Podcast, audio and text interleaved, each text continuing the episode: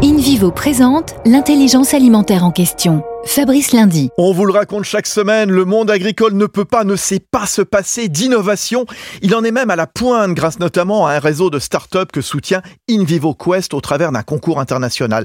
Étape californienne mi-septembre, San Francisco, après San Paolo et avant Paris et Lisbonne. 20 minutes pour pitcher, difficile de choisir tant les projets étaient innovants. Euh, L'IA pour piloter des serres, la biotech au service des sols. Finalement, comme on dit, the winner is et Harvest Qui permettent à des centaines de millions de petits agriculteurs de répertorier leurs produits grâce à la blockchain, de les livrer via des camionneurs indépendants, de les vendre au supermarché à bon prix. Son fondateur, Alvaro Ramirez, ramassait des pommes de terre à l'âge de 15 ans en pleine guerre au Nicaragua dans les années 80. Sa récompense, InVivo va lui ouvrir la porte de son vaste réseau et l'emmènera au CES de Las Vegas en janvier. Premier groupe coopératif agricole français, InVivo s'engage pour une croissance durable en créant l'intelligence alimentaire le lien entre la terre, ceux qui la cultivent et ceux qui s'en nourrissent.